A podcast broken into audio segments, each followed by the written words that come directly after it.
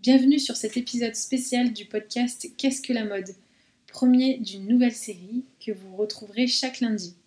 Spécial parce qu'il se fera en duo avec Audrey Millet, historienne de la mode, que j'ai eu comme invitée de la semaine dans l'épisode numéro 8.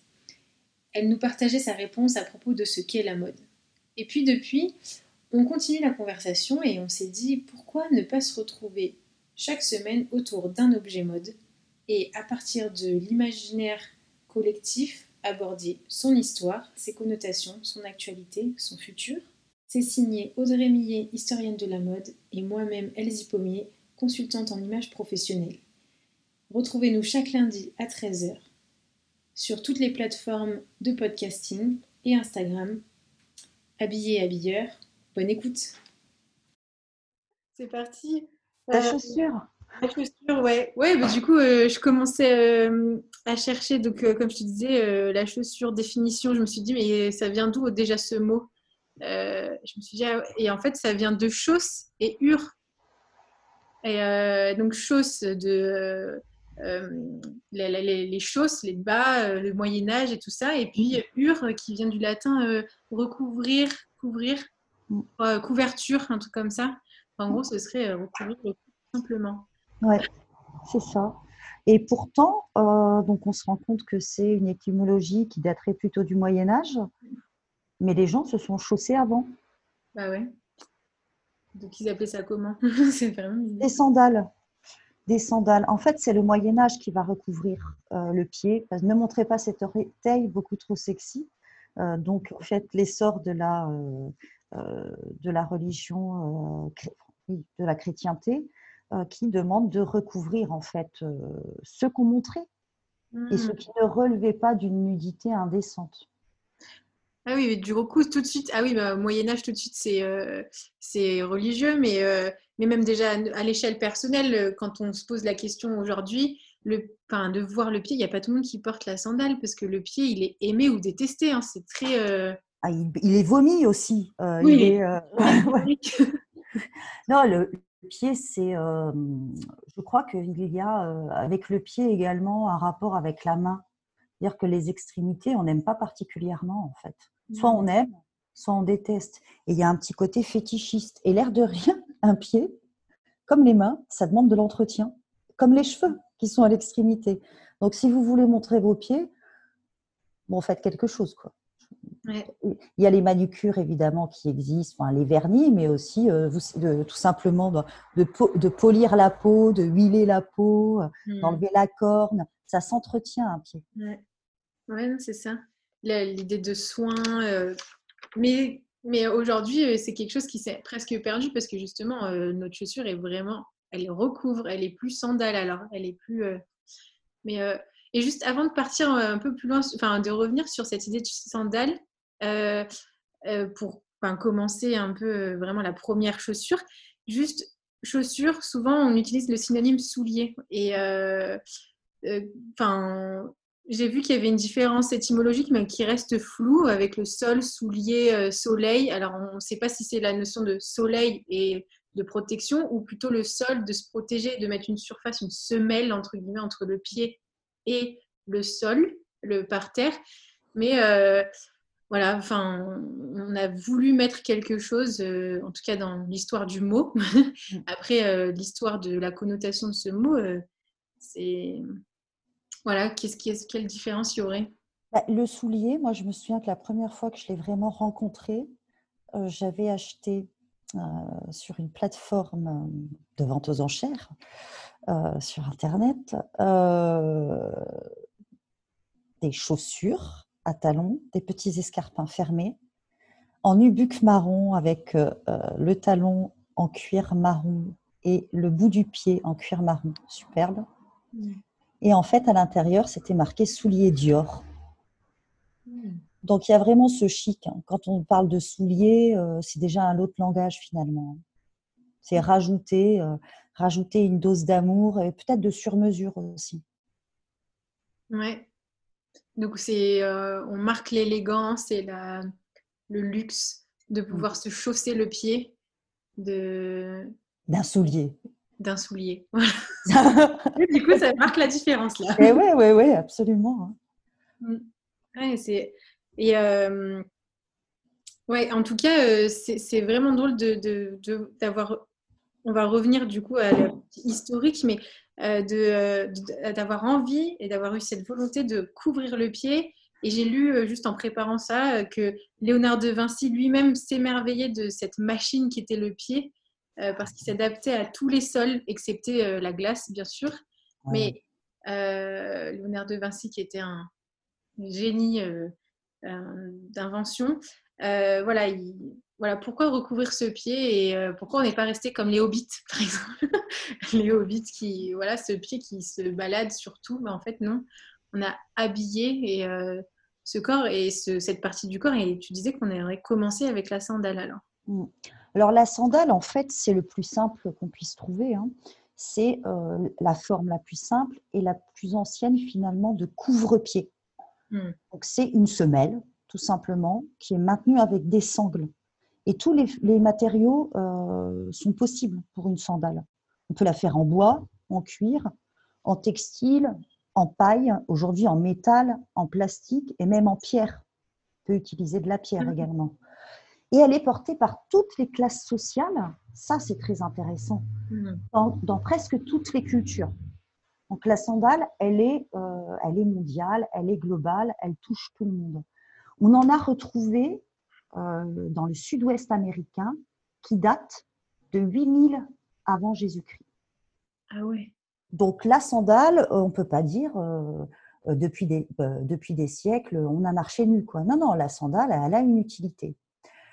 On les a retrouvées, elles sont tressées, elles sont tissées, donc elles sont déjà bien améliorées.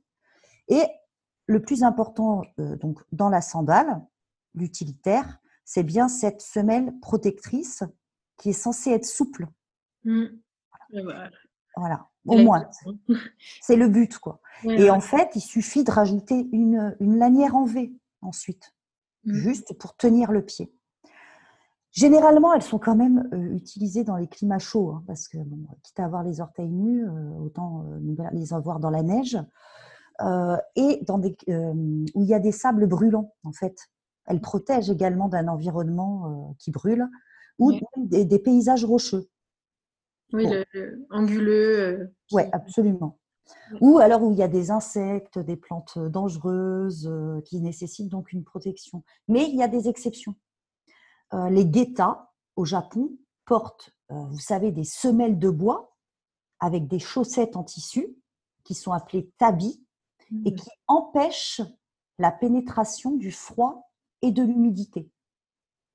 Selon les cultures, c'est pas pareil. Et on a également les habitants euh, de Sibérie, de la Sibérie et euh, de l'Alaska, qui vont porter des bottes, mmh. mais qui vont avoir en fait la forme de sandales où on va nouer autour du, tibia, hein, euh, du mollet, des lanières en fourrure. Donc finalement, la sandale, elle est chez tout le monde. Hein. Dans les climats chauds, dans les climats très très froids, elle a l'air pratique en tout cas. Mmh. Et parce que pratique et simple de fabrication, puisqu'on c'est vraiment dans cette idée de, d'envelopper et de euh, venir euh, ensuite juste maintenir, entre guillemets. Mais euh, la complexité, après, c'est la pratique de la marche, parce que le pied seul, ben, on n'a aucune, aucune contrainte pour se tenir debout et ensuite marcher, qui sont deux états différents. Est-ce que est-ce que c'est ça qui aurait créer l'évolution euh, où on verrait une, évolution dans l'histoire de, de cette, euh, à cet accessoire? Une amélioration, on va dire, technique pour la marche ou est-ce que c'est un autre aspect? Est-ce que c'est plutôt social? Est-ce que... Euh, alors oui, alors en fait, tout le monde ne portait pas de sandales, quand même. Il y a quand même un truc religieux avant la, la religion chrétienne chez la sandale, dans la sandale. on a une frise qui est conservée au musée du Caire, qui va représenter le pharaon, Narmer. Donc Narmer, c'est, euh, on va dire, 3150 avant Jésus-Christ. Alors le pharaon, donc c'est une frise funéraire, il est suivi de son porteur de sandales, excusez-moi pour le peu quand même, ce qui suggère en fait que euh, la sandale est un symbole de la, de la souveraineté du pharaon. elles sont en fait placées sur son trône lorsqu'il est absent. Ou on ah. laisse, ouais.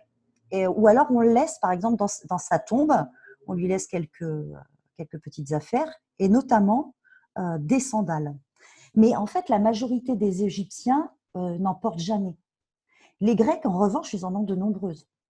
Ils sont un peu précieux, il faut bien le dire, et qui, remonte, qui montrent en fait des registres très, très, très détaillés. Il y a des règles très strictes, et ça y est, le facteur social intervient, euh, qui vont codifier euh, les types de sandales selon votre statut. la caliga, par exemple, qui est une, chez les Romains, qui est une sandale militaire, elle est fabriquée dans un cuir très très épais et une semaine à, clapper qui doit protéger les pieds des centurions. Parce que franchement, aller à la guerre en sandales, pas non plus le, top. lors des longues marches. Cette caliga, en fait, c'est une sandale de base et qui va petit à petit recouvrir le pied parce que les Romains euh, s'aventurent dans leur conquête militaire dans le nord et euh, lorsqu'ils arrivent en Germanie, euh, bon, ils se disent euh, quand même la boue, la sandale à l'italienne, ça ne fait pas. Oui, d'autres climats, d'autres routes. Et, mais quand tu dis à clapet, est-ce que ça signifie clouter Parce que moi, j'avais entendu parler de. Alors, il y a des sandales cloutées qui existent, qui sont notamment réservées aux prostituées. Ah, déjà à cette époque? Oui, oui, oui. Parce que comme ça, elles ne disent pas, oui, salut, c'est 50 francs j'exagère un peu, mais en fait, elle, euh, le bruit, ce qui est intéressant parce que ça résonne aussi avec le bruit du talon. Talon, bah oui. Comme le bruit des accessoires. Euh, voilà, si vous avez un collier qui fait le bruit, c'est euh, c'est une, grande.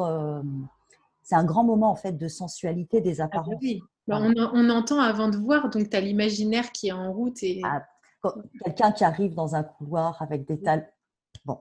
Bon, ça, pose quoi. D'ailleurs, c'est aussi, ça rappelle également le bruit militaire. C'est pas seulement sexy, c'est bon. La euh, force.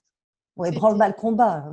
Quand on enseigne et qu'on arrive au fond du couloir, ça veut dire bon les cocos, euh, maintenant on se redresse, on ouvre son cahier.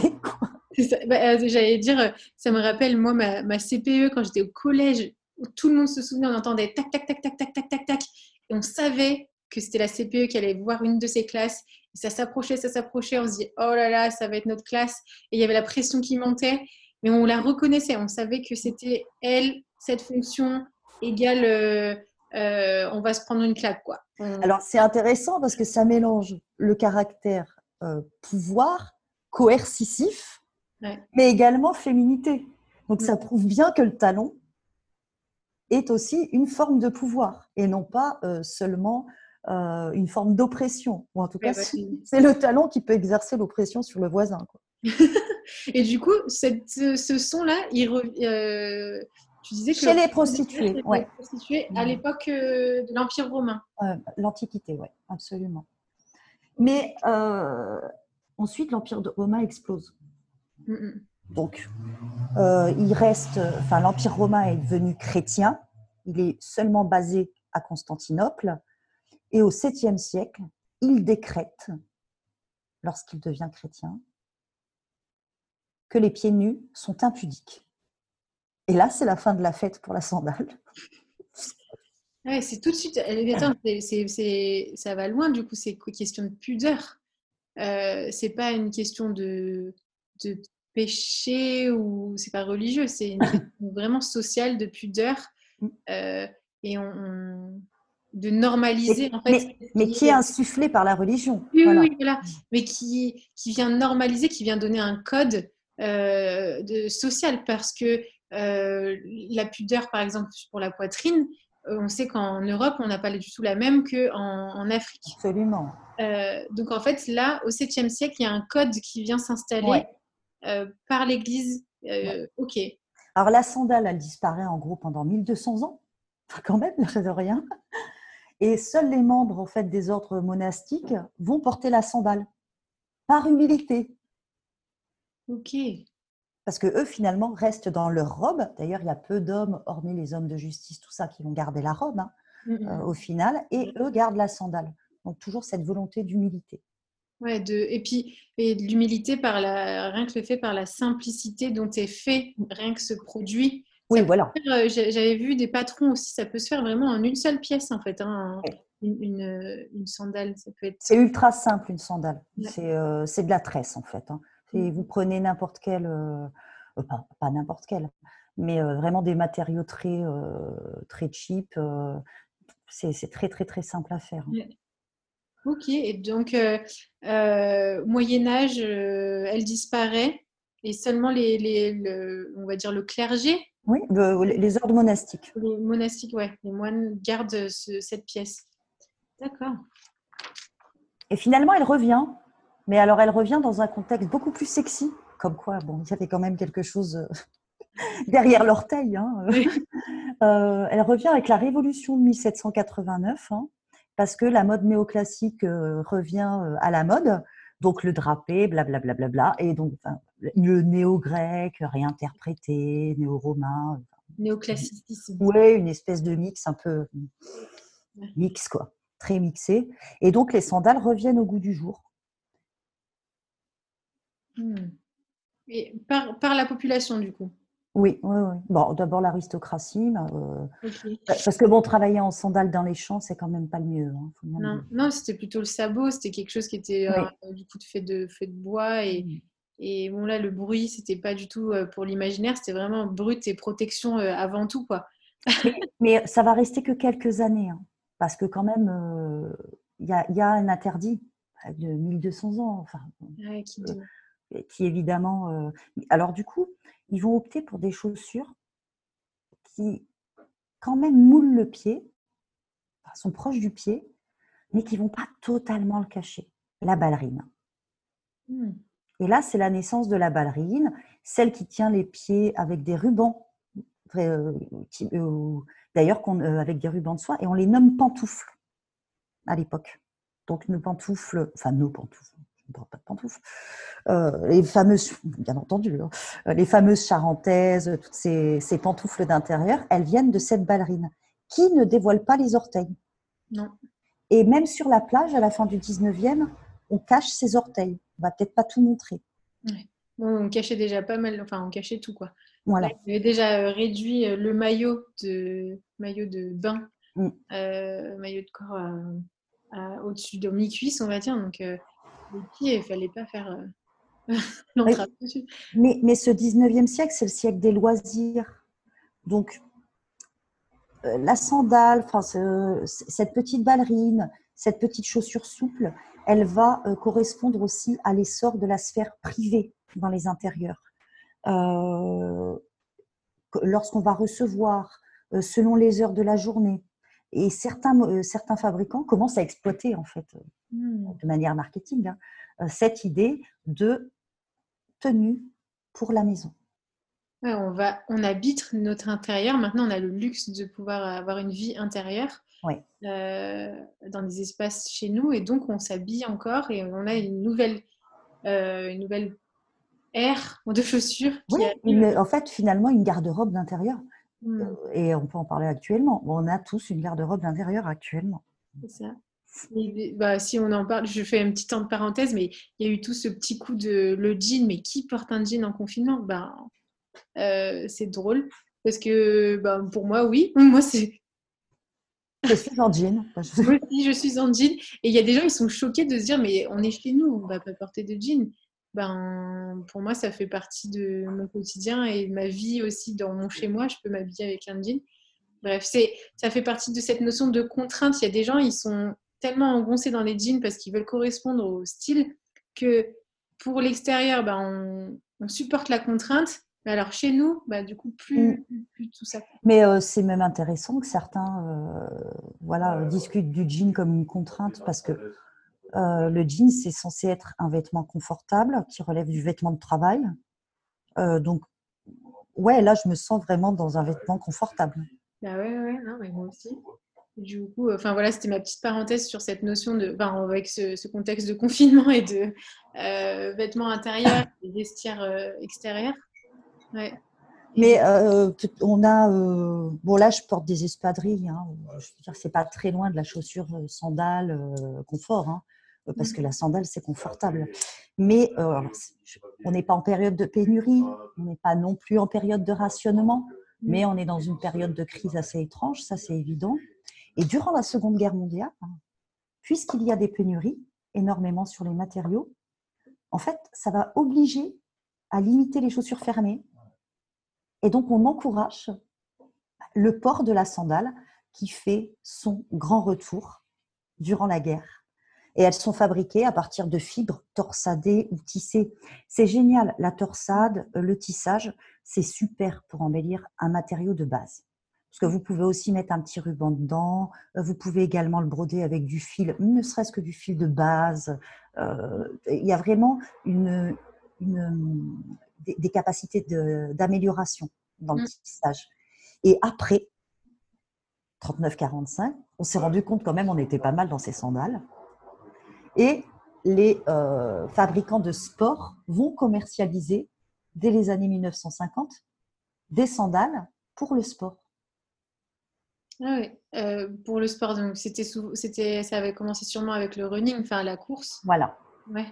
Donc ils, ont, ils ont gardé les mêmes matériaux, euh, par contre, parce que j'avais entendu parler du piège pour la, pendant la, la, Première et Seconde Guerre mondiale, puisque le cuir oui. euh, était ration, enfin, rationné. Oui. Donc, ah mais oui, mais non, c'est la découverte du caoutchouc. Enfin... Non, mais alors pour le sport, du coup, ils reprennent la découverte, enfin le caoutchouc, parce qu'on connaît, le, les VA, euh, depuis des siècles, hein, mais on ne savait pas le vulcaniser. Hmm. Donc au soleil, ça fondait, et lorsqu'il faisait trop froid, euh, il se cassait. Donc en fait, ils vont reprendre cette idée de caoutchouc vulcanisé qui date de la fin du 19e, hein, où déjà euh, la, basket, ou la sneakers, c'est quand même son nom à la base, a été créée. Et donc là, tout est disponible et on commence vraiment à faire des, des chaussures en fait performantes.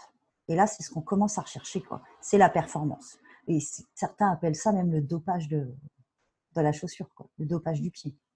Ouais, bah oui, j'avais, j'ai regardé justement sur la, la sneakers, comme, comme on dit, et la basket, euh, qui avait euh, fait une entrée euh, fulgurante parce qu'elle avait été portée par un athlète qui avait gagné tous ses, toutes ses courses parce que justement, il avait, c'était le seul qui avait cette fameuse semelle en caoutchouc Mm. la marque, elle s'appelle Kids ou Kidos, un truc comme ça.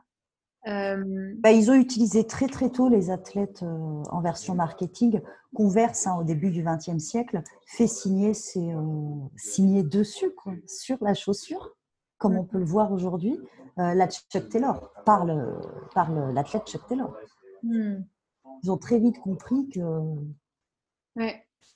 la star vendait. Quoi. Bah oui, oui, ça c'est ça.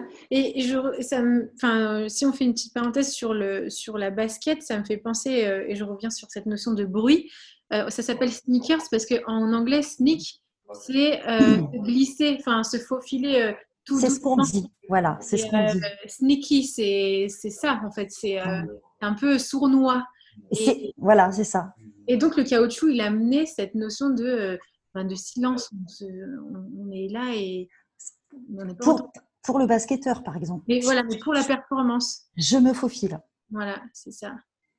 Parce que le, le c'était, fallait mettre en, en, avant vraiment la performance finale, le résultat. Ensuite, c'est pas le, ouais. Non, c'est vrai. C'est se faufiler en fait. C'est mmh. euh, une, c'est, euh, ça fait appel en fait au cadre silencieux du caoutchouc. Et euh, il y a deux explications, donc le caractère silencieux du caoutchouc, mais également ça fait référence aux voleurs qui se mmh. faufilent. Donc c'est le voleur de balles, le voleur de points, dans le cadre du sport. Ah yes, d'accord. Ouais. Bah, du coup, on reprend euh, sur la, après l'arrivée de ce caoutchouc. Donc euh, la, sandale, elle ça a été renouvelé un peu ou... Alors ensuite, c'est il y, y, a une sandale pour tout le monde. Voilà. Ah oui, prêt à porter. Voilà, il y a une sandale sexy euh, qui, euh, juste, qui est juste attachée par une petite lanière euh, à la cheville. toujours voilà, cette histoire d'extrémité. c'est le premier os qu'on voit véritablement d'une jambe, hein, la cheville. Hein. Et là, la femme, en fait, va utiliser cette simple lanière pour donner l'impression en soirée de ne rien porter. Donc là, il y a un caractère super glamour. À la fin des années 60, on a aussi les hippies Mm. qui débarquent avec leurs sandales hyper simples en cuir, avec la bride en V, qu'on nomme d'ailleurs les sandales Jésus, et qui sont importées du Mexique et, et d'Asie et fabriquées localement. Donc là, c'est la sandale qui dit merde à la guerre du Vietnam. Quoi. Mmh, mmh, mmh. La simplicité, l'humilité. Et c'est vrai que quand on compare la sandale monastique des ordres monastiques et des hippies, on est bien, quoi. On est dedans. Hein. Il y a, donc là, c'est anti-consommation. Voilà, c'est le, l'amour de la nature aussi qui parle. Euh, aussi le, euh, les revendications sur, euh, pour les minorités ethniques et des revendications de confort. Ouais, et puis l'anticonformisme en fait global. et on revient sur justement la chaussure de base avec le no style ouais. euh, de, à la base, mais maintenant c'est assez emblématique. Euh, et, et, Birkenstock vient de ça, en fait. Birkenstock, du coup, se dit je vais surfer sur le discours qui allie le confort, hmm. mais également la santé. Ouais. Et on sait que bon, ils ont fait, on en parlait tout à l'heure, euh, divers efforts. Euh, euh, voilà, un peu de vernis, un petit peu avec des, des, ailes de papillon en relief. ils ont fait beaucoup d'efforts quand même pour améliorer. Oui, mais ils ont, eux, ils ont fait des efforts. Mais tu parlais de ces années où justement où il n'y avait pas de, enfin, on parlait de no style, mais justement le no style aujourd'hui en 2000, fin de 2010 mmh. et c'est devenu le moche, le moche est devenu beau en fait. Et donc c'est la birque, elle est, partout. Enfin, et ces années 70, eux par contre, c'était vraiment dans euh, cette forme de euh, d'humilité, de. Il y a très très peu de mouvements. Euh, oh, ouais. En fait, il y a très très peu de mouvements revendicateurs mm. en mode qui n'ont pas été repris. Et il y en a un qui est très, très, très difficilement euh, reprenable. C'est finalement celui qui s'en sort le mieux. C'est le grunge. Parce que le grunge, c'est un mouvement qui surfe sur la nostalgie, euh, qui surfe euh, sur le suicide, sur la mélancolie, ce genre de choses. C'est pas très bankable. Le hip-hop, qui avait des revendications d'égalité sociale, voilà, de justice, le, le style hippie, tout ça, euh, le, même le punk a été, ont été repris. Mais le grunge, c'est compliqué parce que euh, c'est très noir. C'est un mouvement très très noir. Mais la Birkenstock finalement nous offre euh, à la fois du confort et du glamour. Hein. Ils ont en fait allié les deux maintenant. Oui, maintenant, bah, 50 ans plus tard quand même. 50 ans plus tard, oui. ils y sont bien arrivés. Quoi. Ouais. Non, non. Et euh, donc finalement, euh, à la fin du XXe siècle, au début du XXIe siècle, il y en a pour tout le monde. Quoi, hein. Mais euh, les hommes vont porter moins de chaussures nu-pieds hein, que les femmes. bien que justement, la Birkenstock finalement a changé pas mal de choses mmh. sur le pied masculin. et ils portent des modèles très, très minimalistes. Mmh. Et lorsque Vogue nous a fait la couverture, une, en couverture, des tongs en caoutchouc. Ah, vraiment la tongue de base en caoutchouc. Alors ça, à produire, je ne sais pas combien ça vaut, mais Rien du tout. ça ne doit pas valoir beaucoup. Voilà. Euh, marié avec des vêtements de couture. Parfaite, ces tongs, pour faire son shopping dans une robe Givenchy. Elle a convaincu le monde, donc Vogue a convaincu le monde de porter ces petites tongs euh, voilà, qui, qui, donne, euh, qui donnait aussi euh, un, petit coup de soleil, quoi, finalement.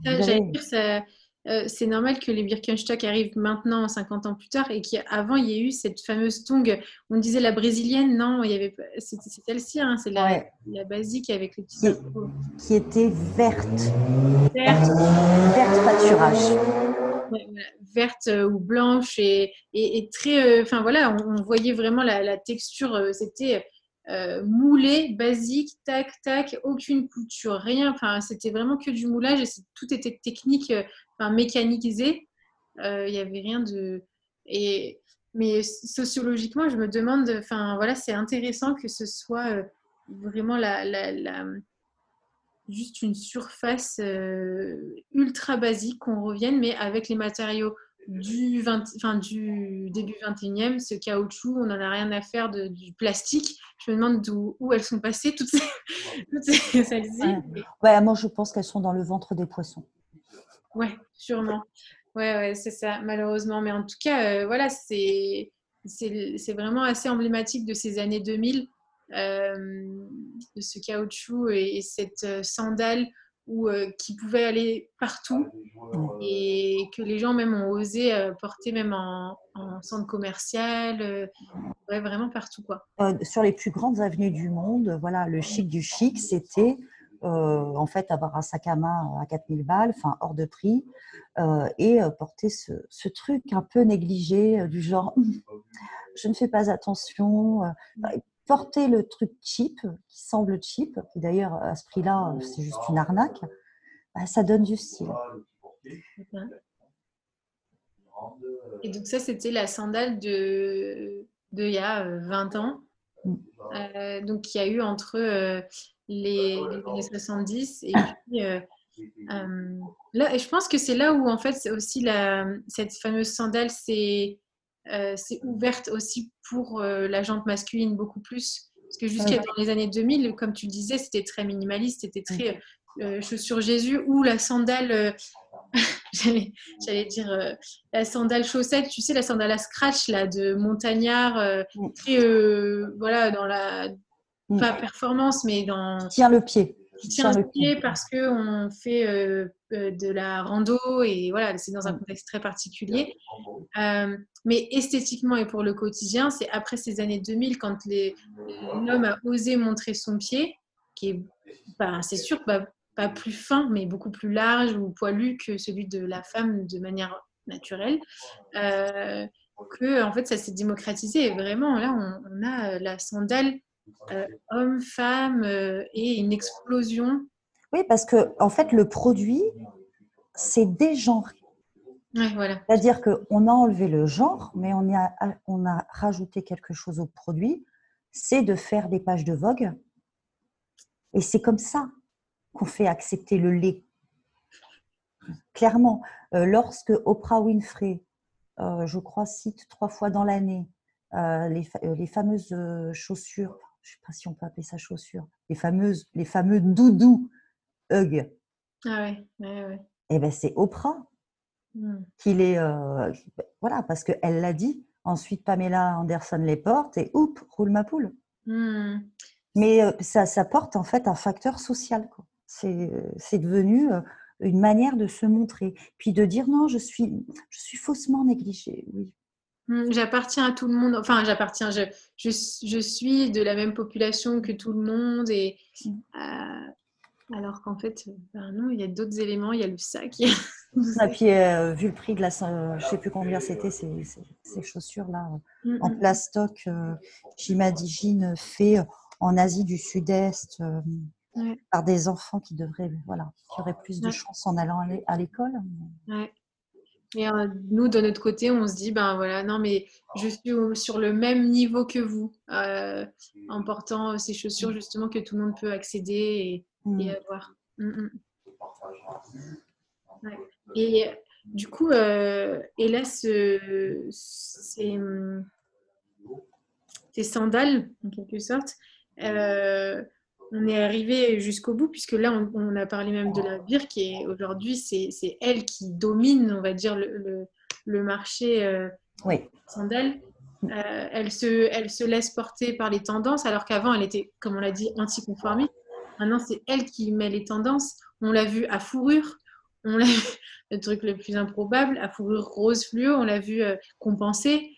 là, enfin, on, va la voir soumise entre guillemets à toutes les tendances et euh, enfin, je sais pas si c'est soumise ou si c'est elle justement qui va créer les tendances mais aujourd'hui ouais la, la Birkenstock tout, tout, le monde l'a quoi alors qu'avant moi je, savais que c'était que ma famille euh, par exemple du côté germanique mm. Allemagne et Suisse ils avaient tous ça quand j'étais petite euh, alors ce qui nous choquait avec les Allemands c'était la chaussette oui ouais, voilà le top du top ça c'était On les voyait au camping.